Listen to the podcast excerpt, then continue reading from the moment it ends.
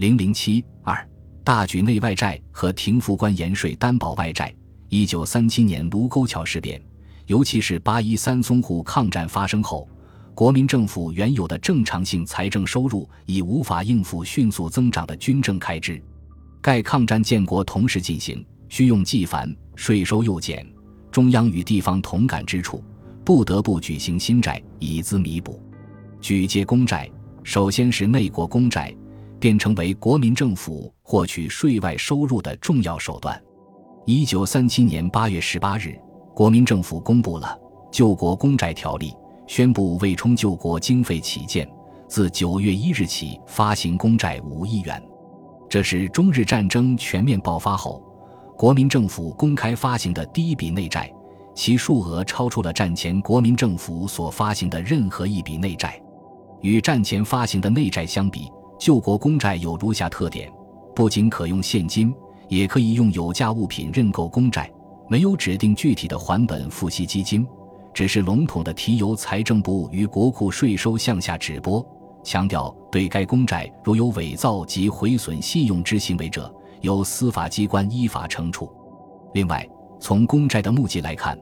国民政府于该年八月下旬设立了救国公债劝募总会，以国民政府委员、全国经济委员会常务委员。中国银行董事长宋子文任券募总会会长，国民党中央执行委员会常务委员陈立夫任副会长。这是自南京国民政府成立以来，为发行公债成立的第一个全国性官方背景的券募机构。此外，该公债系照票面十足发行，利率原定为年息两厘，后在正式发行前宣布改为年息四厘。但仍低于此前南京国民政府所发行的绝大部分内债的利息率。即便如此，救国公债的任务情况十分踊跃。在公债发行伊始，中央银行、中国银行便分别认购两千万元，交通银行系统也认购了五百万元。在一年的时间里，救国公债便基本任务完毕。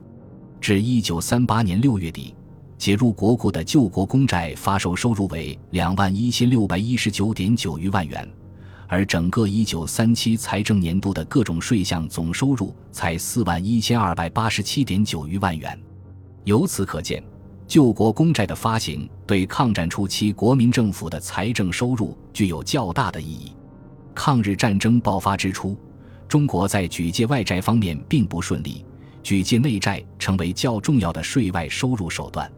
在国民政府财政当局看来，暂时弥补国用办法虽不止一端，而以发行公债为最普遍之政策。在发行救国公债之后，国民政府又在一九三八年发行了国防公债五亿元和赈济公债一亿元。此后，一直到一九四一年底太平洋战争爆发前，国民政府发行的法币公债数额居高不下。一九三九年。发行建设公债和军需公债各六亿元。一九四零年发行军需公债十二亿元。一九四一年发行建设公债十二亿元和军需公债十二亿元。这样，自抗日战争爆发后的四年里，由国民政府发行的法币公债总额约为五十九亿元。此外，历年为临时周转库款。另发行有短期国库券及国库证三十五万一千三百九十五万元。抗战时期，若干省政府发行了地方公债，如山东省政府为办理全省土地申报及市办地级图测量，于一九三七年九月一日起发行整理土地公债二百五十万元。安徽省政府于一九三七年十月一日起发行完成公路建设公债二百万元。江西省政府为发展本省生产建设事业，于一九三八年一月一日起发行建设公债两千万元，又于一九四一年九月一日起发行建设公债一千五百万元。湖南省政府为筹办建设事业、充实金融机构及应付紧急需要等费用，于一九三八年七月一日起发行建设公债一千八百万元。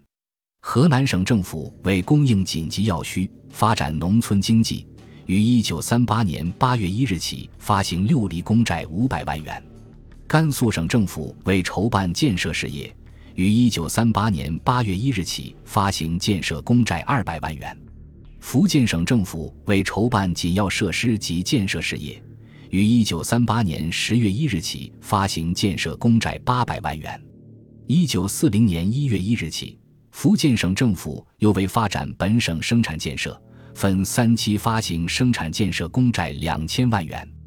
浙江省政府为筹措国防特种用费，于一九三八年五月一日起发行六厘公债一千万元。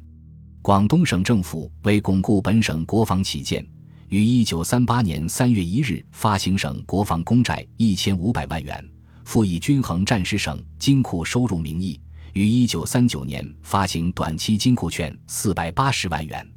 江苏省政府为整理地方财政及调剂农村金融。自一九三九年四月十五日起发行地方财政公债八百万元。一九四零年三月一日起，江苏省政府又以整理地方财政及调剂农村金融名义发行江苏地方财政公债一千万元。广西省政府为调整一九三九年度省库收支，自一九三九年五月一日起发行六厘公债八百万元。湖北省政府为办理农民贷款。拨缴湘鄂粮食管理处资金，即增加湖北省银行资本，谋产业经济之发展。自一九三九年七月一日起发行金融公债八百万元。四川省政府为办理交通生产建设事业，于一九三九年九月一日起发行建设公债七百五十万元。于一九四零年十月一日起发行四川省建设公债七百五十万元。复为整理二十七年五月三十一日以前本省债务，于一九四一年一月一日起发行四川省整理债务公债三千五百万元。甘肃省政府为筹办水利农矿事业，于一九四一年九月一日起发行公债一千五百万元。甘肃省政府于一九四一年一月和一九四二年一月分两期发行了民国三十年甘肃省建设公债共八百万元国币。四川省政府为整理二十七年五月三十一日以前本省债务，于一九四一年一月一日起发行整理债务公债三千五百万元。安徽省政府为充实地方银行资金，调剂农村金融，谋经济之发展，于一九四一年五月一日起发行公债八百万元。该省另为完成本省公路，于一九四一年五月一日起发行公债二百万元。战时地方公债条例均由国民政府公布，一般指定以地方财政收入为担保，由各地方银行或中央政府银行在当地之分行负责经理还本付息。财政部、审计部以及省政府、省财政厅的代表参加基金保管委员会。绝大部分地方公债以举办经济实业或交通事业的名义发行。其使用和偿付是各地方财政开支中的重要部分。战时各项公债除了利率较低外，一般均十足发行，以一般国民为主要对象，偿还期较长，最短的十五年，最长的达三十年。另外，战前国民政府所发内债之担保，主要是关税和盐税。战时关税和盐税收入锐减，列入公债基金的有所得税、统税、烟酒税。国营事业和建设事业余利等财政收入项目，除了法币内债外，国民政府还公开发行了其他种类的内债。一九三八年，国民政府发行了民国二十七年金公债，这是抗战时期第一笔非法币内债，举借定额分别为官金一亿元、英金一千万镑、美金五千万元，并分别印制债票。发行该项金公债的直接目的是收换民间和海外侨胞所持的金类、外币、外汇及国外有价证券。国民政府规定，如以生金、金制品、金币等缴购者，按每一官金和纯金六十点一八六六公毫的比率发给官金债票；如以国外有价债券缴购者，按当时售价发给英镑债票或美金债票。以官金、英镑。美金之外的其他外币、外汇、国外有价债券缴购者，可按当时市价认择一种或数种债票。该公债年息五厘，期限十五年，自一九三九年起还本，以盐余为偿付基金。规定还本付息时即以债票种类分别付给官金、英镑和美金。该项公债在国内委托中央、中国交通三行募集，在海外则由中国银行负责劝募与推销，另由中行委托华侨、中兴、广东、东亚等银行的海外机构代为劝募。各银行劝募该公债，可得券募债额百分之零点二五的手续费。对踊跃承购的个人和团体，则予以奖励。该金公债的实际发售额分别为：官金九千九百万零一百一十元，英金九百一十三万两千三百四十镑，美金四千八百一十五万一千六百三十元。发行是成功的。此后，国民政府又于一九四零年发行建设金公债，一九四一年发行滇缅铁路金公债。如果加上1938年金公债实际发售额，那么至太平洋战争爆发前，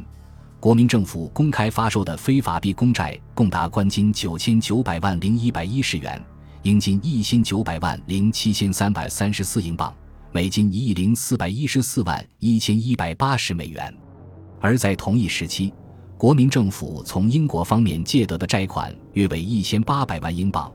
从美国方面借得债款约为一点七亿美元，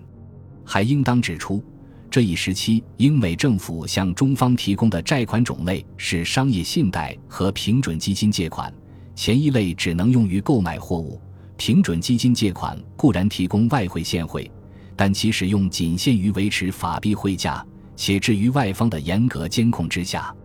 由此可见，非法币公债的发行。使国民政府得以获得巨额可自由支配的外汇，其财政意义颇为重要。